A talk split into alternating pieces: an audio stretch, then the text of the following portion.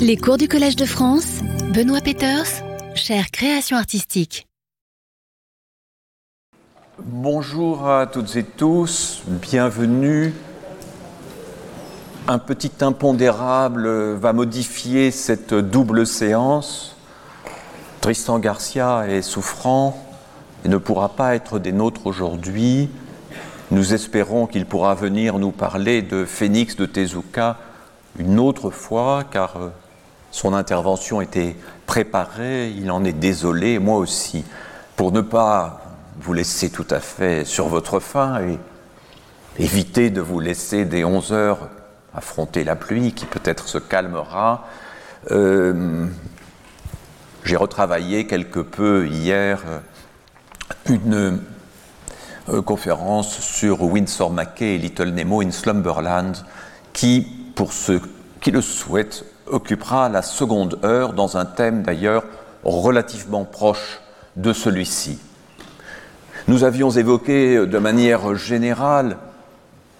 les liens entre espace-temps et narration dans la bande dessinée, et nous ne cesserons d'en parler puisque, somme toute, c'est le véritable sujet. Nous avons évoqué la semaine dernière une sorte d'unité minimale de la bande dessinée qui est la case, et nous allons en venir à la page une dimension absolument fondamentale et dont j'essaierai de montrer qu'elle est par certains côtés propre à la bande dessinée. Bien sûr, un roman a des pages, un poème, un essai peuvent avoir des pages et se présenter comme tel, mais la page de bande dessinée est une sorte d'objet en soi qui a une signification propre, forte. Voilà ce beau dessin de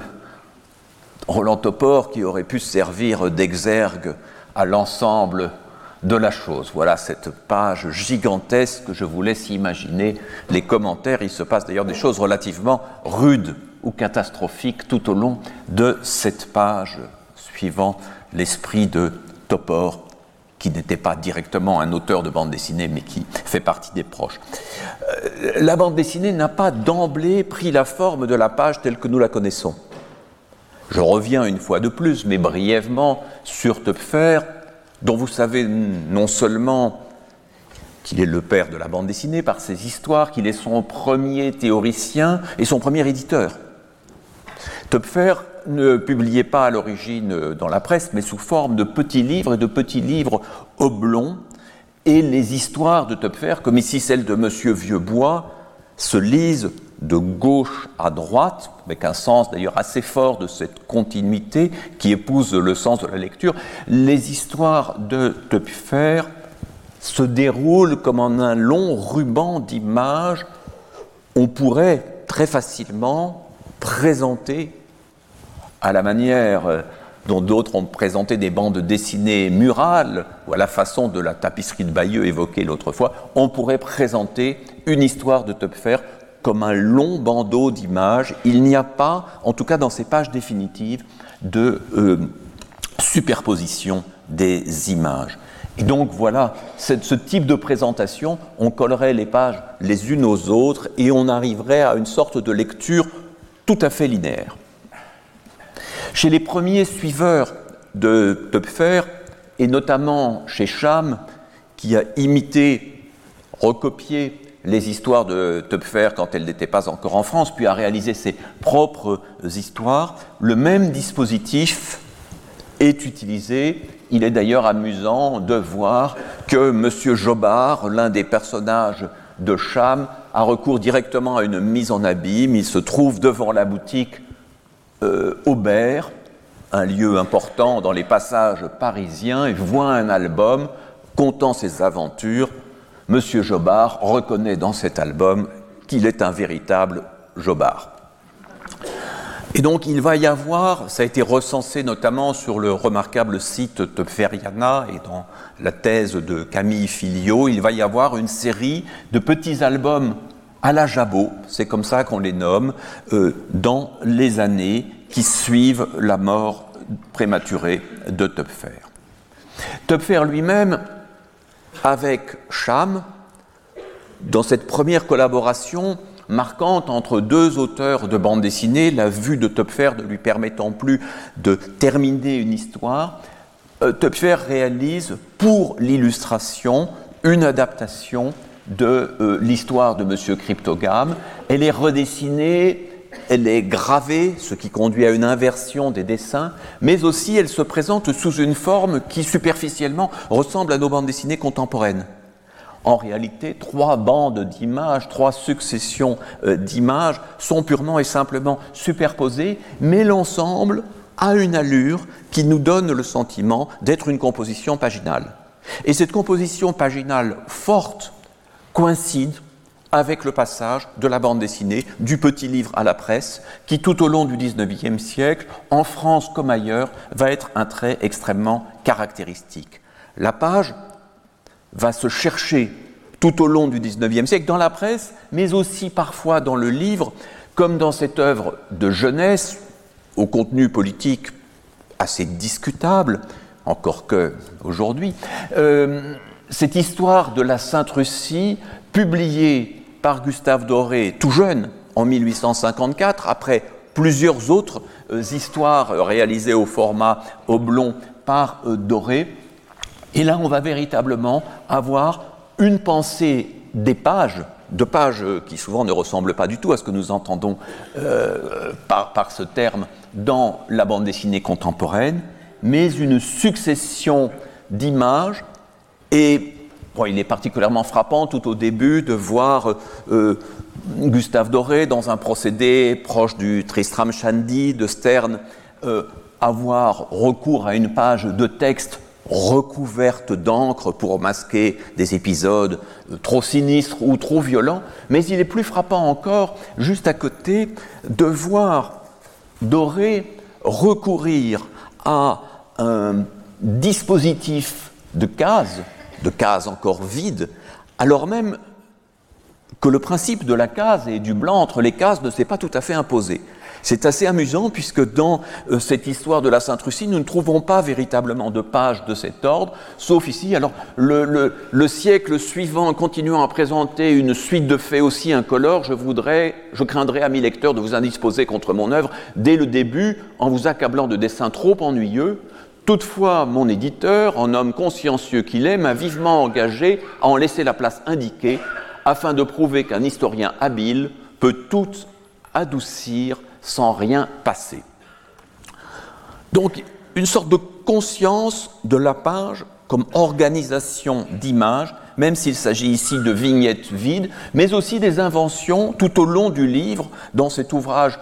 à bien des égards remarquables, même si le texte en est un peu pesant et, vieilli, des usages non seulement de disposition de pages, mais aussi de style graphique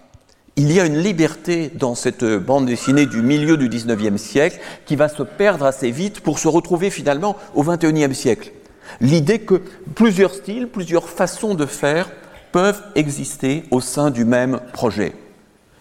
Les deux pages que je vous montre ne sont pas en vis-à-vis dans le livre, elles sont distantes de plusieurs pages, mais obéissent à la même logique, une logique d'illustration métaphorique du texte nous ne sommes pas véritablement dans une continuité séquentielle, dans un appui sur l'image, mais dans un appui qu'on pourrait dire rythmique et poétique, dans un jeu où le graphisme, les formes jouent en toute liberté. Euh, la presse allemande, la presse euh, anglaise et la presse d'autres pays européens pendant le XIXe siècle usent de plus en plus euh, de dessins séquentiels. Et c'est l'occasion, je l'ai déjà fait, mais c'est l'occasion de saluer la première autrice de bande dessinée dont on a reconstitué peu à peu le parcours, Marie Duval, qui travaillait avec son mari Charles Henry Ross, Ross étant plutôt le scénariste, et Marie Duval use page après page de dispositifs souvent décoratifs et extrêmement libres. Euh, il, y a, il y a chez elle l'envie que chaque page soit un petit événement, qu'on ne soit pas contraint pour faire vivre le personnage alors très fameux d'Alice Loper, euh, qu'on ne soit pas contraint de recourir exactement au même type de dispositif. Cette liberté des premiers temps, cette liberté du XIXe siècle et des premières années du XXe siècle, nous la verrons se perdre peu à peu avec l'avènement d'une presse plus régulé. J'en profite pour faire référence au livre récemment paru de Thierry Grunstein, La bande dessinée en France à la belle époque, une période un peu moins connue euh, que euh, le site Gallica de la BNF, que le travail de la Cité internationale de la bande dessinée et de l'image, le site de Feriana déjà cité, ont permis de redécouvrir une quantité de planches de styles graphiques extrêmement divers, d'un humour parfois vieilli, mais quelquefois euh, euh, très, euh, très drôle et encore très, très puissant, de styles d'organisation de la page tout à fait libre ici, donc l'usage par exemple des ombres chinoises pour évoquer les débuts du vélocipède. Et ce qui est très frappant, c'est de voir dans certaines des revues de cette époque, et notamment dans les revues qui s'adressent aux filles, euh, des usages de mise en page, ici de double page, tout à fait euh, surprenants. On trouvera des effets de cet ordre euh, dans l'illustration jeunesse, on en trouvera aussi dans la bande dessinée. Vous remarquez évidemment que le texte presque toujours se loge assez sagement dans des emplacements qui lui sont réservés, mais que la préoccupation décorative je reviendrai tout à l'heure sur ce terme de décoratif auquel je donne un sens un peu particulier. La préoccupation décorative se marque notamment par la, recherche quelque peu forcenée d'axes de symétrie à travers la page. Le texte lui-même, en sa longueur, se répartit comme il peut, mais en jouant de longueurs à peu près similaires. D'autres, comme le dessinateur Luc Leguet, travaille véritablement sur l'organisation de la page et d'une page que l'on pourrait dire, je vais employer une formule métaphorique et impropre, mais d'une page que l'on pourrait dire quasi calligramme. C'est-à-dire qu'on comprend à ce moment-là, comme dans les poèmes d'Apollinaire qui portent ce titre, que cette page ne pourrait pas se composer ou se décomposer autrement, qu'elle existe comme telle, qu'elle n'est pas redistribuable. Laissons cette question comme pierre d'attente, car elle nous évoquera un problème très contemporain, un problème très concret de la bande dessinée, qui est sa quasi-impossibilité, sauf réduction homothétique, de passer au format de poche. Si la bande dessinée n'existe pas en poche, c'est parce que la page, en tant que telle, est une unité signifiante qu'on ne peut pas modifier sans souvent bouleverser le récit et l'équilibre plastique. C'est une, question très importante. Alors, ici, ce qui est remarquable dans la première planche de Luc Leguet, un incendie qui s'éteint de lui-même, c'est ce jeu sur quatre étages d'une maison. Nous verrons que l'image de l'immeuble l'immeuble façade ou l'immeuble dont on a retiré la façade, l'immeuble ouvert, c'est une image extrêmement récurrente. Et donc là, ce qui va se passer, c'est-à-dire euh, notamment une fuite d'eau depuis le haut de la page, elle coule verticalement. La page est considérée comme, comme un objet vertical. Elle coule et éteint l'incendie provoqué par le monsieur sur fond rouge à la troisième bande un malheureux qui s'est endormi en lisant son journal tout en fumant sa pipe. Et donc tout rentre dans l'ordre, sauf pour les deux dames malheureuses que nous apercevons à la toute dernière case et qui sont en bien fâcheuse situation. Situation plus complexe encore, plus sophistiquée, dans la page de droite que j'avais déjà montrée ici même il y a deux ans. Chez Benjamin Rabier, euh, qui est un auteur de bande dessinée absolument remarquable et longtemps sous-estimé à cause de l'illustrateur jeunesse qu'on connaît très très bien, chez Benjamin Rabier, toutes les audaces, toutes les audaces pré ou bapo, de bande dessinée potentiels, euh, sont présentes, et notamment le jeu sur l'extrême gros plan pour être, d'une certaine façon, à l'échelle de la mouche décentrer le point de vue, ne pas considérer le personnage humain comme le personnage premier, mais bien comme euh, euh, un accessoire dont la malheureuse héroïne, la mouche, connaît une fin prématurée et tragique. On sent très bien euh, dans la jeunesse illustrée, notamment dans ces pages de couverture, on sent très bien le désir de traiter non pas les images l'une après l'autre, leur succession, même si la grille le gaufrier sur lequel on reviendra, même si la grille est extrêmement simple et classique, on sent très bien le désir de penser la page comme une image d'abord unique, une image d'abord frappante, que nous déchiffrerons peu à peu. C'est un des traits fondamentaux de la bande dessinée de cette époque. J'ai découvert dans le gros album de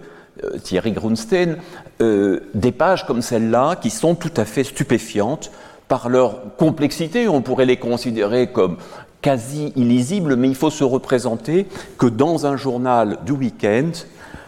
le lecteur, la lectrice, enfantin ou adulte, avait tout loisir de lire successivement cette composition, ce patchwork,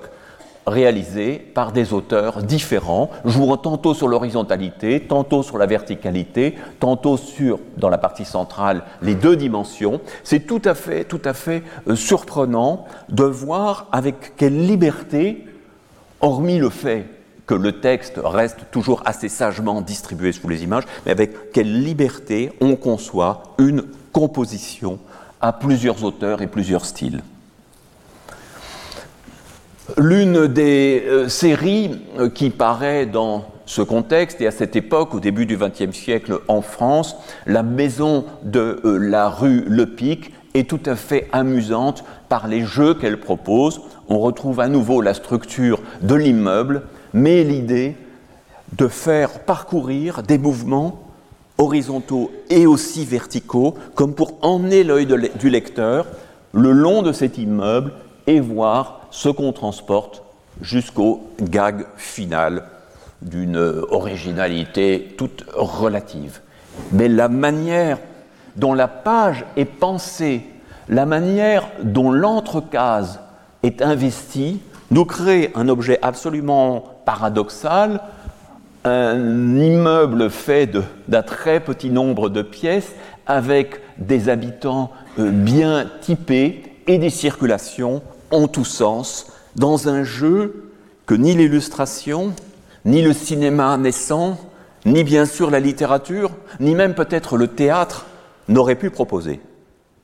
Or, c'est bien de cela qu'il s'agit, cours après cours, dans cette traversée rapide d'une poétique de la bande dessinée, c'est bien de cela qu'il s'agit et qu'il continue de s'agir, montrer ce que la bande dessinée peut faire, ce qu'elle est par certains côtés seule à pouvoir faire, et ce qui dont la justifie pleinement comme cet art neuf que j'évoquais il y a quelques semaines. Aux États-Unis, c'est d'un autre type d'immeuble qu'il s'agit. Et la métaphore entre la grande page, la grande page du journal, des Sunday Pages, que vont proposer à partir de 1895 les journaux américains, et la structure de l'immeuble de ces immeubles qui se développent dans les villes essentielles où naît la bande dessinée, New York et Chicago, les deux villes essentielles,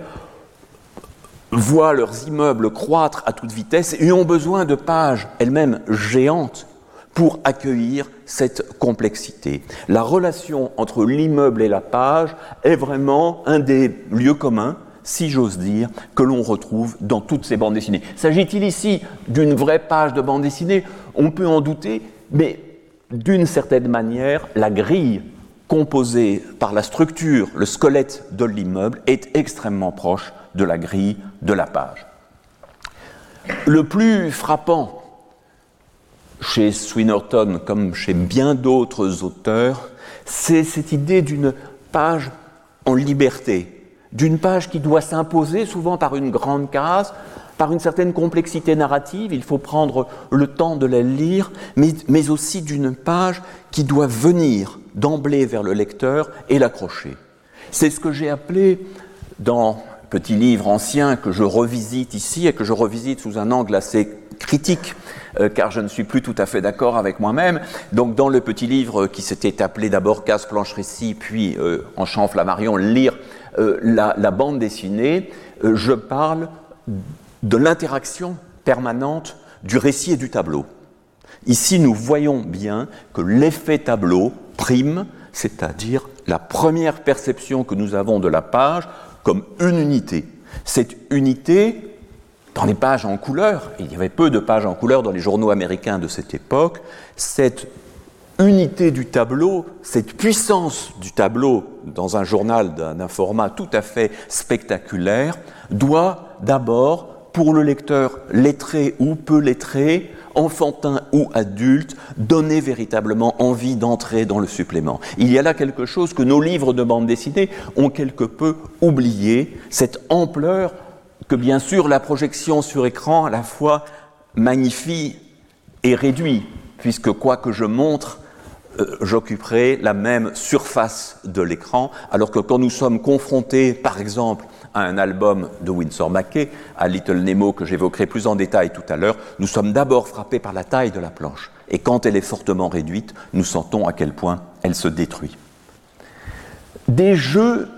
qui euh, vont privilégier une forme d'élégance, de clarté, ce côté décoratif que j'évoquais tout à l'heure, cette idée aussi des attractions, ici une famille d'acrobates, mais le dessinateur se fait lui-même acrobate de la page, réussissant de manière parfaitement claire à nous montrer cette famille qui s'empare d'un espace qui est non seulement l'espace de l'immeuble, mais avant tout l'espace de la planche, l'espace du journal. Un rapide extrait de cette bande dessinée curieuse et méconnue dont nous ne connaissons pas l'auteur ou l'autrice, euh, ce sont les amours de deux jeunes femmes qui, page après page, dans cette série assez courte, se disent au revoir, se donnent un dernier baiser, généralement désapprouvé par la foule euh, qui euh, les entoure. Donc la, série n'est faite que de leur rapprochement et de leur immédiate euh, séparation. C'est une série évidemment redécouverte par les féministes aujourd'hui. Et il est amusant de voir ici, dans cet adieu qui se fait avec un envol accidentel dans un ballon ou accroché à un ballon, de voir la manière dont la page se distribue. Un projet euh, original, insolite, peut-être pas 100% convaincant, mais en tout cas intéressant par son caractère innovant et expérimental. Je n'ai pas trouvé d'autres exemples d'une mise en page de ce type. Le goût de l'invention est véritablement là et on a le sentiment que ces dessinateurs du début du siècle rivalisent d'idées pour s'épater les uns les autres. Gustave Verbeek euh, qui avait des origines belges, qui a vécu longtemps au Japon et qui a publié aux États-Unis, avait dû retenir de ces différents lieux de vie la variété des attitudes de lecture et donc cette série fameuse, et là aussi très clairement pré-oubapienne, euh, des Upside Down, cette série se lit littéralement dans les deux sens. La première moitié de la page se retourne pour donner la suite et fin euh, de l'histoire. Donc ce sont les dessins eux-mêmes et les textes eux-mêmes qui se lisent dans un sens puis dans l'autre. C'est une virtuosité graphique et narrative tout à fait surprenante. Lionel Feininger, qui sera bien connu comme un peintre important et qui figure dans beaucoup de, musées, a pratiqué depuis l'Allemagne euh, un certain nombre de pages euh, de deux séries, les Kinder Kids et We Willy Winky World, que je vais vous montrer dans un instant. Et dans ces deux cas, ce qui est tout à fait étonnant, c'est l'affranchissement par rapport aux contraintes narratives usuelles. Il s'agit avant tout de nous émerveiller, il s'agit avant tout de nous proposer une page de type poétique ou graphique, une simple transformation d'image, un texte qui s'intègre à la page de façon très élégante, des motifs qui sont parfois représentatifs, comme l'éclair, parfois purement décoratifs, une manière de représenter un paysage, peut-être plus européen qu'américain, enfin, une série qui pourrait paraître avant-gardiste et qui pourtant paraissait dans la grande presse, nous montrant bien que c'est par l'œil d'abord, par le regard, par la fête de la couleur que ces bandes dessinées séduisaient bien plus que de devoir obéir à un modèle narratif étroit et strict. Voilà encore, euh, à partir d'un texte qui permet de repérer ce qui se passe, mais qui, somme toute, est assez secondaire. Nous voyons la page de gauche notamment dans une pure expression poétique euh, de l'évolution du paysage et de la lumière. Euh, il est d'autant plus étonnant euh, de voir beaucoup de spécialistes de Feininger et beaucoup de musées écarter comme futiles ou secondaires ces bandes dessinées qui sont pourtant en totale correspondance avec les tableaux que Feininger réalise à la même époque et qu'il redouble souvent euh, ses planches par des petites marionnettes, des poupées, des objets tridimensionnels. Il est probable que l'artiste à cette époque avait des enfants et travaillait prioritairement pour eux, continuant son travail plastique sous une autre forme. Le collectionneur et éditeur Peter Maresca a édité au fil des ans beaucoup de recueils qui nous ont fait redécouvrir des œuvres tout à fait oubliées et souvent très très remarquables, insolites euh, et expérimentales, parmi lesquelles, et donc on voit que ce qui s'était présenté dans la presse française se retrouve encore multiplié dans la presse américaine de cette époque, les crazy quilts, c'est-à-dire des, assemblages qui vont au-delà du simple patchwork, Hein, cette idée qu'on peut composer avec du tissu plusieurs motifs, plusieurs éléments et les combiner librement, ce sont des combinaisons non seulement de plusieurs récits, mais de plusieurs auteurs au sein de la même page. Bien sûr, la lisibilité, si nous sommes pressés, peut nous sembler difficile, mais si au contraire nous considérons cette page moins euh, comme une simple bande dessinée, comme une sorte de jeu et de jeu interactif, nous imaginons très bien les lectrices et les lecteurs de l'époque passer 10 ou 15 minutes à déchiffrer cette page. Donc des directions euh, qui semblent tout à fait naturelles tant que la bande dessinée fonctionne, procède essentiellement par page unique. Bien sûr, ces suppléments du dimanche, ces Sunday Pages, rassemblent généralement 8 pages, certaines en couleur, d'autres en noir et blanc, ou certaines en couleur, d'autres en bichromie. Mais euh, on, sent véritablement qu'il y a pour chacun des artistes une très très grande liberté et qu'il n'y a pas cette idée d'obéir à un cadre narratif très contraignant. Je ne vais pas m'étendre trop longtemps sur Winsor McKay, puisque la seconde partie lui sera entièrement consacrée, mais il est extrêmement important de voir comment dans cet univers-là, Mackay va construire quelque chose de spécifique, quelque chose de fort, par la systématisation de principes d'organisation paginale. Il y a chez Mackay très tôt, nous sommes ici dans les toutes premières pages de Little Nemo in Slumberland, il y a chez Mackay très tôt l'idée que la forme même de la page, ou la réitération de la forme de la page, peut engendrer un récit. C'est ce que j'avais appelé, ce que je continue d'appeler, euh, la mise en page productrice. On a l'impression que c'est de la forme même de la page, de la spécificité de l'organisation de la grille, évidemment des variations de ces grilles, que naît le récit. Nous le voyons tout à fait euh, spectaculairement dans la page de gauche, avec cette forêt de champignons qui grandissent, qui poussent autant que la case le permet, puis qui, devenu trop grand, s'écroule, laissant les cases rapetissées, nous le voyons dans la page de droite avec le jeu sur les échasses devenues échassiers, le petit Nemo perdu au milieu d'eux avant de chuter en une sorte d'étrange Mikado qui le fait retomber au sol et se retrouver comme à l'habitude dans son lit.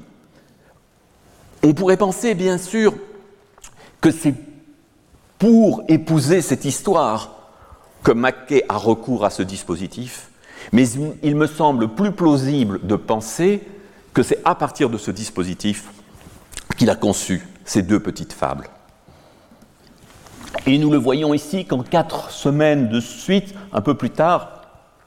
il a recours au même dispositif, au même système de bande, passant d'un presque rien tout en haut à gauche à un presque rien tout en bas à droite la semaine suivante. Chercher semaine après semaine à régénérer son invention, chercher à tirer parti de ce que la vaste page du New York Herald lui permet, tel est l'art de Mackay. Et je n'en montre ici que deux exemples extrêmement simples. Nous verrons d'autres exemples et d'autres aspects et d'autres orientations de l'œuvre de Winsor Mackay dans la seconde partie de cette séance. Mise en page productrice, donc, c'est-à-dire idée d'un dispositif susceptible d'engendrer du récit et de la féerie. C'est un peu dans le même ordre de choses qu'un des auteurs euh, les plus géniaux de l'histoire de la bande dessinée et peut-être les moins connus du public français en raison de l'extrême difficulté de la traduction de la série Crazy Cat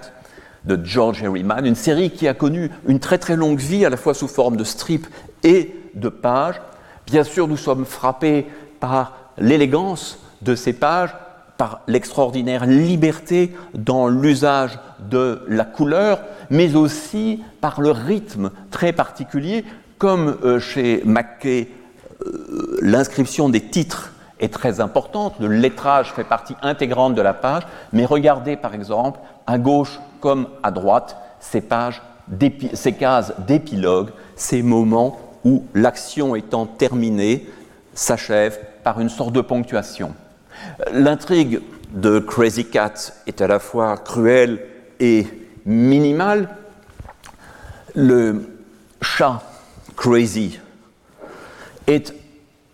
amoureux de la souris, Ignatz, et se croit aimé d'elle, et voit comme des preuves d'amour les briques qu'inlassablement la souris lui envoie. Donc c'était un parti pris extrêmement minimal, le personnage en bleu étant l'officer Pump, le sergent de police, qui essaie tout à fait vainement d'éviter que le malheur ne se produise. Donc, euh, nous nous souvenons, peut-être vous souvenez-vous, de cette phrase de Lacan, qui est devenue une citation bien connue Aimer, c'est donner ce qu'on n'a pas à quelqu'un qui n'en veut pas, mais ici, c'est envoyer quelque chose de pas forcément agréable à quelqu'un qui semble en vouloir. Voilà une sorte de masochisme joyeux, d'amour fou étrange, que l'on retrouve page après page, avec toujours chez Harryman, ou presque toujours, un jeu sur la représentation, un jeu sur l'organisation de la page. Ici, mettre la souris en prison ben, se fait tout simplement au moyen d'un tableau, et ce tableau devient fenêtre. Jouer sur les deux dimensions, sur les trois dimensions, sur ces cases et ces pages qui peuvent s'emboîter ou se déboîter, cet univers qui existe et redevient pure image, telle est une des forces, une des joies euh, de l'univers si riche de George Herriman. Et bien sûr, là aussi, mise en page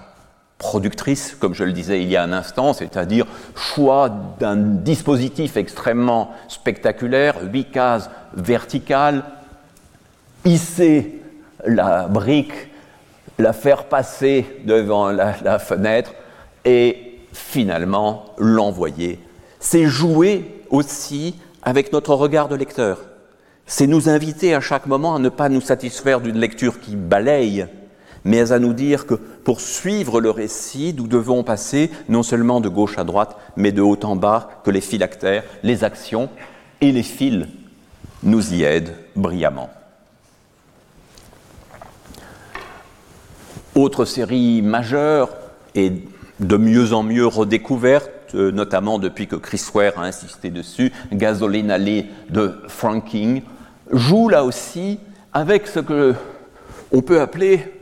la mise en page productrice, vous le verrez puisqu'on va passer euh, d'une semaine à l'autre euh, d'une structure en losange à une autre structure en losange. Mais ce qui est frappant, et ce peut-être que je n'avais pas assez dit au début de mes analyses sur la mise en page, c'est qu'au fond, la grille est très simple ici. Les 16 cases plus une euh, obéissent pratiquement toutes, donc à part le bandeau titre, à un même format, une même logique, un même carré.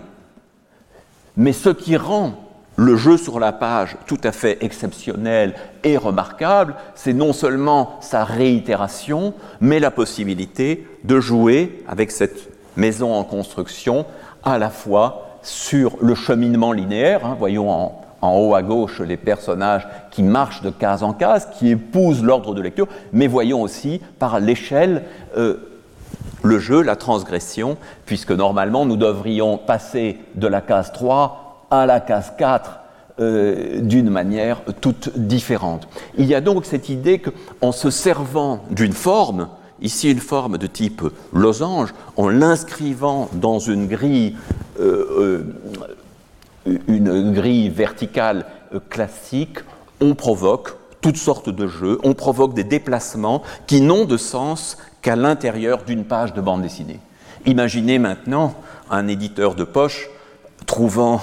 que ces pages sont un peu grandes pour entrer dans un livre de lecture courante et les découpant, ne gardant par exemple que quatre cases par page, et vous mesurez le désastre. Euh, c'est un désastre euh, dont je me souviens euh, avec François Skeuten que nous l'avions pleinement mesuré lorsque la collection J'ai lu il y a bien des années nous avait proposé d'adapter La fièvre d'Urbicande et avait proposé un remontage que nous aurions dû conserver tant il était éloquent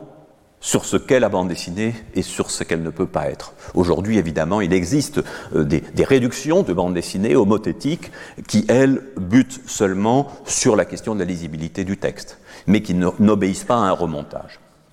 Ce sont des exemples, évidemment, euh, qui prouvent bien la chose. Comment ne pas revenir au passage euh, sur cet exemple illustrissime aimé par tous les théoriciens, ces pages dont Fred était particulièrement fier. Mais ce qui m'intéresse le plus ici, plus que la circulation d'une case à l'autre, c'est la venue de ce moment, de cette page exceptionnelle, à l'intérieur d'un récit long, un album, qui obéit à d'autres contraintes. Et donc nous voyons sur la page de gauche ce qui va se préparer, ce qui va faire émerger du désert cette forme étrange qui se révèle être le gigantesque chien Simbabad de Badbad. Car, et j'y reviendrai, dès le moment où on n'est plus dans la page isolée, mais où on s'inscrit dans un récit plus global, il ne s'agit plus seulement de proposer des pages événements, des pages attractions, des pages spectacles, mais bien, quand on veut en faire une, de l'intégrer, de l'inscrire dans un fil narratif plus complexe qui ne permet pas que chacune des pages joue de cette façon. Et donc il va falloir faire très attention dès le moment où la bande dessinée quitte le monde de la presse et entre dans celui du récit plus ample, il va falloir faire très attention à ne pas surestimer ces événements qui étaient dans la pleine spécificité d'une parution euh, dans la presse et peut-être un peu moins dans celle du livre. Il y a euh, derrière euh, la longue histoire Simbabad de Badbad, une histoire courte qui, elle, repose presque entièrement euh, sur le jeu, sur la bande dessinée, et la conscience qu'ont les personnages d'être des personnages de bande dessinée, avec des cases qui sont autant de tapis volants qui peuvent s'enrouler, se perdre, se défaire et faire courir aux personnages un certain nombre de risques avant l'atterrissage. C'est une, histoire qui repose entièrement là-dessus, mais qui est une histoire très courte. J'avais déjà montré cette page très importante euh, de l'île des Brigadiers où la lecture est déjouée, on revient au point de départ. Là aussi, il s'agit d'un moment charnière dans le récit, mais on ne peut pas euh, à tout moment euh, fonctionner de cette manière. Il se trouve pourtant que, de façon très contemporaine, une série qui paraît dans Spirou, une série pour enfants, euh, imbattable, euh, propose le euh, premier véritable super-héros de bande dessinée. Donc c'est assez amusant et si vous lisez l'une ou l'autre de, de, ces pages, vous verrez que le jeu sur la verticalité et l'idée que la verticalité nous présente l'après est constant et renouvelé semaine après semaine dans cette série à la fois facile et, brillante. Donc là, euh, le, jeune enfant est déçu d'avoir déjà terminé la lecture de son Spirou et le personnage imbattable descend jusqu'à la semaine suivante pour lui chercher et lui rapporter son numéro. Il y a d'ailleurs un, moment où nous avons l'impression Jousselin, l'auteur, euh, se retrouve exactement sur les mêmes terrains que moi. Lorsque tu es entré ici, j'avais déjà terrassé tes robots, car le temps est espace et l'espace est le temps. Qu'est-ce que tu racontes, maudit? Donc, une série pour enfants, une série ludique et contemporaine qui joue sur ces dimensions, mais donc dans l'espace à chaque fois d'une page unique, l'album les collectionnant. Tezuka ne sera pas représenté aujourd'hui, juste un petit hommage pour montrer que ce grand maître de la bande dessinée japonaise euh, ne résistait pas lui aussi au plaisir de la fluidité entre les cases. Euh, l'idée, là aussi, et cela ne se comprend que de cette façon, que la page est un objet vertical et que donc tout objet placé en haut de la page peut couler le temps de la, de la page et le temps de la verticalité. Il s'agit d'une page parmi bien d'autres et il ne faut pas non plus surestimer cet effet ni réduire l'art de Tezuka à des effets de cet ordre. Autre exemple trouvé sur Internet et que je trouve tout à fait charmant et sympathique, une jeune dessinatrice chinoise, Wawa Tsu, dont je sais peu de choses, a euh, euh, réglé à sa manière le problème si débattu de la chasse. Protégeons les renards en nous servant de la bande dessinée. Il y eut un moment en France et dans d'autres pays, après 68, où l'envie de faire éclater la page, en même temps que d'introduire de nouveaux sujets autobiographiques, sexuels ou politiques dans la bande dessinée, s'exprima notamment à travers l'œuvre de euh, Philippe Druyet. Ce sont des pages de ses débuts, et nous avons l'impression que ce sont avant tout des préoccupations décoratives qui animent Druyet. C'est-à-dire que le récit ici n'est pas vraiment guidé par euh, ce jeu, mais il y a l'envie de donner l'ampleur d'un univers, d'un univers qui déborde les frontières connues, par un jeu sur une mise en page baroque, Thierry Grunstein, euh, dans euh, Système de la bande dessinée, a préféré le terme d'ostentatoire, de mise en page ostentatoire, à celui de décoratif que j'avais proposé. On aurait donc des mises en page de type classique et des mises en page de type ostentatoire qui se donnent immédiatement à voir. C'est le cas aussi chez Crépax, déjà évoqué, avec ses compositions qui travaillent davantage sur la simultanéité que sur la successivité et qui euh, produisent des résultats plastiques euh, souvent extrêmement heureux. Mais le récit se glisse comme il le peut à l'intérieur de ce dispositif et ce sont souvent des moments de suspension du temps ou les scènes érotiques euh, qui elles-mêmes peuvent fonctionner davantage comme un kaléidoscope d'images que comme un véritable enchaînement conduire un récit, construire un récit de grande ampleur en bande dessinée, c'est avoir recours à un troisième type de mise en page que j'avais appelé et que j'appelle toujours rhétorique. La rhétorique étant l'ensemble de figures qui permettent d'atteindre un orateur, par exemple, ou un écrivain, un certain nombre de buts. Nous voyons très bien dans cette demi-page euh, des bijoux de la Castafiore, nous voyons très bien comment Hergé joue de la taille des cases pour rendre plus explicite son action. Nous le voyons mieux encore dans cette euh, manière d'isoler trois des cases. Vous vous souvenez que dès le début, une marche du grand escalier de Moulinsart est brisée, tous les personnages tomberont, à l'exception de Bianca Castafiore. Et donc, Nestor est debout, il tient très bien dans une petite case verticale. Nestor trébuche et la case s'élargit. Nestor rétablit son équilibre et on a besoin d'une case carrée. On est ici au cœur de ce que j'appelle la mise en page rhétorique, à laquelle la plupart des auteurs ont recours de manière plus ou moins visible. Ici, c'est un exemple. J'en ai, c'est un exemple ancien que j'ai utilisé, mais je n'en ai pas trouvé de meilleur. Euh, le, le personnage unique et la situation simple nous aide. Euh, bien évidemment, ici nous sommes dans une structure un peu plus complexe, dans, Tintin au Tibet, nous faire mesurer le désarroi du capitaine qui a dévissé, nous faire sentir la verticalité, le vide en dessous de lui, s'approcher de lui pour sentir euh, sa, sa, frayeur, remonter du point de vue de Tintin. Alors c'est assez abusant puisque euh, en réalité Tintin d'une certaine façon, matériellement, est au-dessus du capitaine. Il faut nous faire oublier euh, cet effet-là. à nouveau, se concentrer sur Haddock en gardant la mise en page verticale, mais en profitant plus du personnage euh, lui-même, et jusqu'à la souffrance de Tintin et l'image pathétique jamais nous nous sauverons ensemble ou nous périrons ensemble. Je vous laisse sur ce suspense haletant en vous renvoyant pour savoir si Tintin et Haddock seront sauvés à la lecture inépuisable de Tintin au Tibet. Dispositif du, même ordre dans cette page mémorable. Je reviens sur certains exemples parce que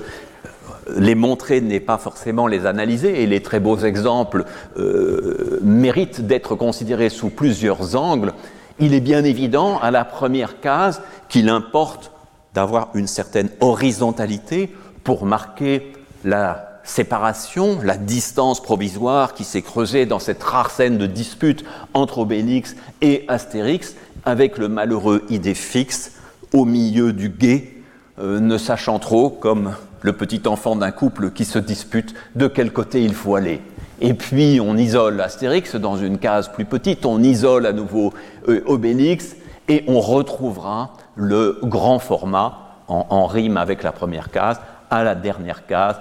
avec ce bon réconciliateur et un idée fixe enfin rassuré, même si un peu surpris. Ça a l'air de rien, c'est tout simple, ce sont des choix que Goscinny et Uderzo, comme bien d'autres auteurs,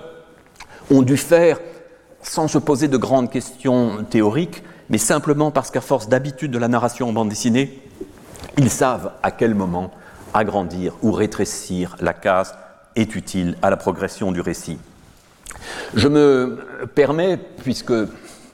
ce sont des questions que nous nous sommes posées très régulièrement avec François Skuyten, de vous montrer maintenant quelques planches euh, de notre album La Tour, ou plutôt quelques doubles pages de notre album La Tour, qui reposent, euh, on peut dire, pour l'essentiel euh, sur une mise en page de type rhétorique, même si elle n'a pas peur d'effets un peu spectaculaires, Grunstein dirait ostentatoires.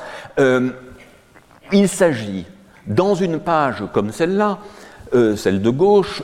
à la fois de faire mesurer la solitude du personnage, notre héros Giovanni, de faire mesurer l'immensité de l'espace dans lequel il se trouve et donc de donner une idée de la verticalité. Euh, et il s'agit en même temps de nous faire circuler dans un espace que nous ne découvrons jamais dans sa totalité. Giovanni, notre mainteneur, et dans un secteur de la tour immense, mais d'une certaine façon irreprésentable, sinon à travers le lecteur. Et c'est donc par cette succession de cases verticales, par le jeu de phylactères, d'abord en hauteur et puis qui se rapproche du personnage, de cette échelle que nous devons gravir de l'œil jusqu'à trouver le personnage sur sa couchette, c'est ainsi que peu à peu se crée cet espace de la bande dessinée qui travaille sur les dimensions de la page en même temps que sur l'espace référentiel et imaginaire de la tour dans laquelle il se trouve. Dans cette euh, double page, si vous le voyez, si vous le voyez suffisamment, l'important est un détail absolument minuscule. Il est là, à la dernière case, c'est un petit coin, un petit triangle coloré à l'intérieur d'une histoire noir et blanc. Vous verrez mieux la couleur juste après. Que se passait-il? Nous avions notre personnage qui avait rejoint une sorte de, village, de zone peuplée, et il entend parler de secrets, de secrets qui sont peut-être dans les livres, mais qui semblent être dans un espace reculé où sont rassemblés de mystérieux tableaux. Ces tableaux, en fait, leur secret, c'est qu'ils sont en couleur. C'est qu'ils sont en couleur dans un monde noir et blanc. Ils sont en couleur et donc indicible. Les personnages n'ont pas de mots pour dire ce qu'ils ont de magique. Mais ce qui m'importait particulièrement en travaillant avec François Skuyten au découpage de cette séquence, c'était dans un récit qui jusqu'alors était entièrement noir et blanc, et dont à suivre les histoires noir et blanc les histoires couleur étaient très séparées, c'était qu'on ne voit pas tout de suite ce qui se passait. Et donc de laisser à la dernière case, toute petite comme un accident, comme une tâche d'imprimeur, de laisser la couleur pour que la page tournée, elle s'impose dans son évidence. Bien sûr, aujourd'hui, le lecteur qui a le livre, qu'il a déjà feuilleté, parcouru, a senti la présence de la couleur. Mais cet effet nous semblait très important et si j'insistais à ce point sur cette topologie, euh, sur cette spatialisation d'une dramaturgie, c'est parce que je me souvenais euh, d'une remarque que, imprudemment ou immodestement, j'avais osé faire à Hergé euh, lors de notre première rencontre, où je lui avais dit, dans le temple du soleil, quand les héros débarquent brusquement dans le temple après avoir poussé une dalle énorme, euh, l'événement survient sur une page de droite. Il aurait été plus fort s'il était survenu sur une page de gauche. Et Hergé m'avait dit oui, il y avait d'autres contraintes. Et effectivement, je sais aujourd'hui le nombre de contraintes qu'il avait à gérer. Mais vous avez raison, ça aurait été mieux que cela se produise avec la page tournée. Et donc, c'est un effet que nous avons essayé de réaliser à notre façon avec Françoise Coyton. Jouer par moments sur le vide, et vous le voyez ici, coincer l'unique phylactère en bas de la première case pour laisser le ciel libre et ce sentiment cosmique qu'a Giovanni, lui qui a toujours vécu jusque-là dans un univers enfermé. Perdre, perdre nos deux silhouettes tout à la fin devant un ciel plus vaste qu'eux et la possibilité de se préparer à un autre moment de l'aventure. Voilà, telles sont les choses qui, bien plus que le désir de la belle image, nous guidaient lorsque nous travaillions, Françoise Coyton et moi, à cette chose. Et puis tout à la fin de l'histoire, les personnages ont traversé la tour, bravé mille périls, Giovanni a trouvé une compagne, et tout à la fin de l'histoire, il aperçoit un petit bout de tableau, il n'y avait que des cadres, un petit bout de tableau, un fragment. Et tout au fond de la lumière, il plonge, alors là nous sommes véritablement euh, en hommage, en référence à, la scène du Temple du Soleil que je décrivais, on plonge, on tourne la page, pardon, hein, c'est un méga spoiler là que je fais, euh, euh, et nos deux personnages, enfin Giovanni en premier, arrivent dans un monde auquel ils ne sont pas préparés, dans un monde qu'ils ne connaissent pas, dans ce monde qui était celui des tableaux et qui est devenu celui d'un autre plan de réalité. Et bien sûr, et bien sûr, il était important que cela ne se révèle pas trop rapidement. Et vous voyez, si vous êtes attentif, ça se voit encore mieux quand on lit, cette euh, case à droite de la deuxième bande, cette case du malheureux transpercé qui n'est autre que le fragment du tableau déjà trouvé à la page précédente. Toutes sortes de jeux qui ne sont pas strictement des jeux qui reposent sur les aspects décoratifs auxquels euh, certains ont voulu euh, réduire le travail de, de, mais plutôt cette envie de raconter avec les moyens de la bande dessinée dans un ensemble d'images tantôt grandes, tantôt petites, des mises en page, tantôt spectaculaires et tantôt beaucoup plus discrètes et simples. Nous en venons à un quatrième type de mise en page que j'avais dans un premier temps quelque peu sous-estimé et que je revalorise aujourd'hui. Euh, ce sont ces mises en page régulières, ces mises en page qui reposent sur la structure que Franquin, en bon belge et en bon gourmand, appelait le gaufrier. Le gaufrier, c'est une manière de découper préalablement la page en des cases de format identique et de raconter comme en une sorte de cinéma. D'ailleurs, dans cette histoire, le nid des marsipilami, un film documentaire est au cœur et le film peut s'inscrire dans ces cases de format régulière. Mais c'est Pratt aussi qui, qu'il s'agisse de plans larges ou de gros plans, inscrit fréquemment ces pages dans une structure régulière, cela lui venait aussi de ses années de jeunesse où les histoires étaient parfois publiées euh, euh, sous des formes différentes, celles de strips, celles de strips verticaux, puis celles de planches. Et donc le remontage des histoires de Pratt tenait compte de cela. Jean-Michel Charlier m'avait raconté que lui aussi avait composé souvent des histoires suivant ce principe, car selon les supports, elles paraissaient différemment. Euh, certains ont tiré parti de cette régularité, de cette régularité qui n'est pas monotonie, puisque quelquefois on peut transgresser la régularité de la grille. Certains ont tiré un parti tout à fait remarquable, comme Alan Moore et Dave Gibbons, dans ce chef-d'œuvre qu'est Watchmen. Presque constamment, tout au long du récit, on retrouve cette mise en page en neuf images, et les événements qui s'en distinguent, les moments où l'image se fait plus grande, ont donc d'autant plus de force. Une autre histoire beaucoup moins connue de euh, Alan Moore avec Bill Sienkiewicz, Big Number, euh, était parue en, feuilleton et tirait parti de quelque chose qui est entre euh, un principe de mise en page régulière et un usage tellement systématisé de ces douze cases qu'il pourrait s'agir presque d'un système producteur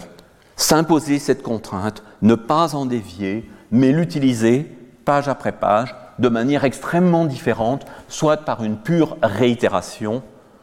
soit par des variations graphiques, soit par de grandes compositions où les cases sont reliées. Et nous nous apercevons donc ici de l'efficacité de ce rythme et du fait que euh, ces dispositifs réguliers n'entravent en rien l'usage spécifique et fort de la bande dessinée. Parmi les auteurs de la nouvelle bande dessinée, ce qu'on a appelé à une époque la nouvelle bande dessinée, il y a eu un, retour assez massif de ces mises en page en gaufrier et presque une revendication théorique euh, chez Lewis Trondheim comme chez Johannes Farr de l'efficacité de ce système inchangé. Alors bien sûr, la bande dessinée se caractérise notamment par l'élasticité de la case. En soi, la case est élastique, elle peut s'allonger ou se comprimer, les bandes aussi. Mais il y a chez eux, dans cette envie de développer de longs récits, l'installation dans un système régulier dont on peut tirer et dont il m'est arrivé moi-même de tirer avec des collaborateurs des partis pris tout à fait intéressants. Vous voyez bien ici dans cette page de Tokyo et mon jardin, réalisée avec Frédéric Boilet, cette page qui ouvre un chapitre, l'envie de se concentrer entièrement sur une action simple, sur une action qui est presque infranarrative, euh, la fascination en plan subjectif pour le visage de cette jeune femme, l'inscription de l'écriture japonaise à la fois sous forme de bruitage, de bulles et de décoration sur le bol un dispositif du même ordre avec un lent mouvement de caméra dans une autre histoire que nous avons réalisée ensemble, demi-tour. On pose le décor de la gare, on va l'oublier peu à peu à mesure qu'on se concentre sur les personnages et que la luminosité de l'affiche à l'arrière-plan la rend invisible. S'il y avait dans cette page une complexité de l'organisation de la grille, l'effet probablement n'aurait pas la même euh, efficacité, euh, la, même simplicité. Chez Fabrice No aussi, dans le journal, très fréquemment, on va trouver, alors ici c'est intéressant puisqu'on a deux régularités, la régularité du dispositif en neuf cases et la régularité de la transformation strip après strip. Il y a euh, chez Fabrice No notamment l'idée que c'est le dessin qui va varier, le dessin qui va se transformer à l'intérieur d'un système aussi simple que possible.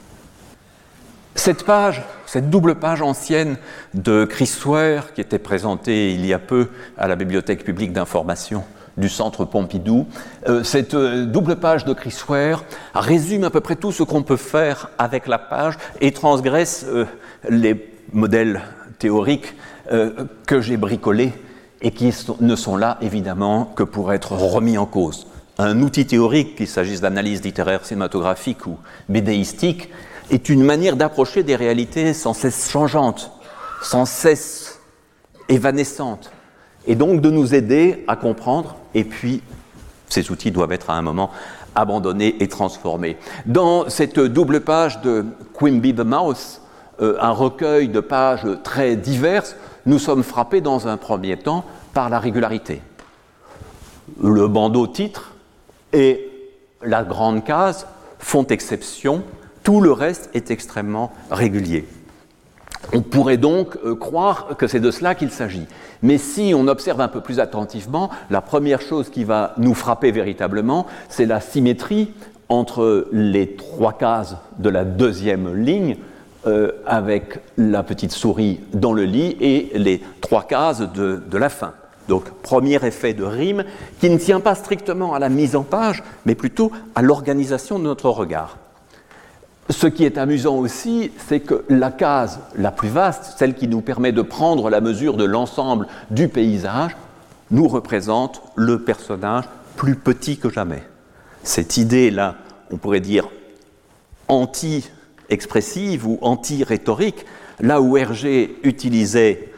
euh, l'extension de la case pour faire entrer le corps de Haddock, ici c'est une case immense avec un personnage absolument, absolument minuscule. Et puis, ben, le reste, le reste est une trajectoire qui nous emmène absolument linéairement et simplement de l'intérieur de la chambre à l'extérieur de la maison, avant de nous ramener abruptement à l'intérieur. On pourrait passer très longtemps sur cette page, mais elle nous montre ici que l'effet décoratif qui s'impose immédiatement, l'effet rhétorique ou anti-rhétorique, l'effet producteur, euh, tout cela se mêle euh, absolument à l'intérieur de cette page où Chris Ware, une fois encore, nous prouve qu'il est un virtuose et un amoureux de la bande dessinée, la décoration évidemment étant soulignée encore par les deux bandeaux non représentatifs qui figurent de part et d'autre. Très vite, car je déborde moi-même le temps, donc je devrais me limiter dans la seconde partie, euh, très vite, ce que le roman graphique, le graphic novel a changé. C'est une prise en compte, plus encore que dans la bande dessinée classique, de l'espace de la double page comme une unité fondamentale, de la page et de la double page. On raconte désormais, dans des livres souvent de format plus petit et de pagination plus longue, on raconte en utilisant la surface qui nous est impartie, en glissant, en ayant souvent des éléments qui passent d'une page à l'autre. Dans la belle bande dessinée récente de Chloé Cruchaudet, manière de célébrer à travers le personnage si attachant de Céleste l'anniversaire de, Proust, on sent très bien qu'il y a une liberté non seulement dans les frontières entre les cases, déjà évoquées la dernière fois, mais aussi dans la composition globale de la page. Le texte, les images peuvent se répartir en toute liberté et en même temps en toute fluidité. Nous n'avons pas de mal à, saisir la continuité. Ce sont des choses qui auraient été évidemment impensables dans une publication classique en feuilleton. Si vous lisez cet album, tout à fait intéressant, vous verrez aussi que les doubles pages, très souvent, forment des ensembles significatifs. C'est le cas de celle-ci. Euh, c'était déjà le cas dans certains moments phares de l'ascension du haut mal de David B, où il y avait l'envie de composer une image globale tout en proposant ensuite une linéarité des successions. C'est le cas superlativement dans Habibi de Craig Thompson, qui est un des maîtres de ces interactions permanentes entre éléments écrits, éléments dessinés, éléments décoratifs, retour à des pages plus séquentielles, plus narratives, sans jamais oublier les éléments décoratifs, fluidité, invention, double page après double page, et l'on sent vraiment, et on le voit en, regardant les carnets de, Craig Thompson, on voit véritablement euh, chez lui cette idée que chaque double page est un événement qui prépare le reste. Et euh, je termine cette euh, présentation par cette magnifique double page du nouveau récit d'Aurélia Orita, La vie gourmande, un livre que je vous recommande chaleureusement, pas seulement pour son usage des doubles pages, pour son usage de la couleur, pour sa gourmandise et sa mélancolie, mais que je vous recommande simplement comme une très belle expérience de lecture. Et j'en reste là pour cette première partie, avant de me passer la parole à moi-même dans un petit instant. Retrouvez tous les contenus du Collège de France sur www.colège-2-france.fr.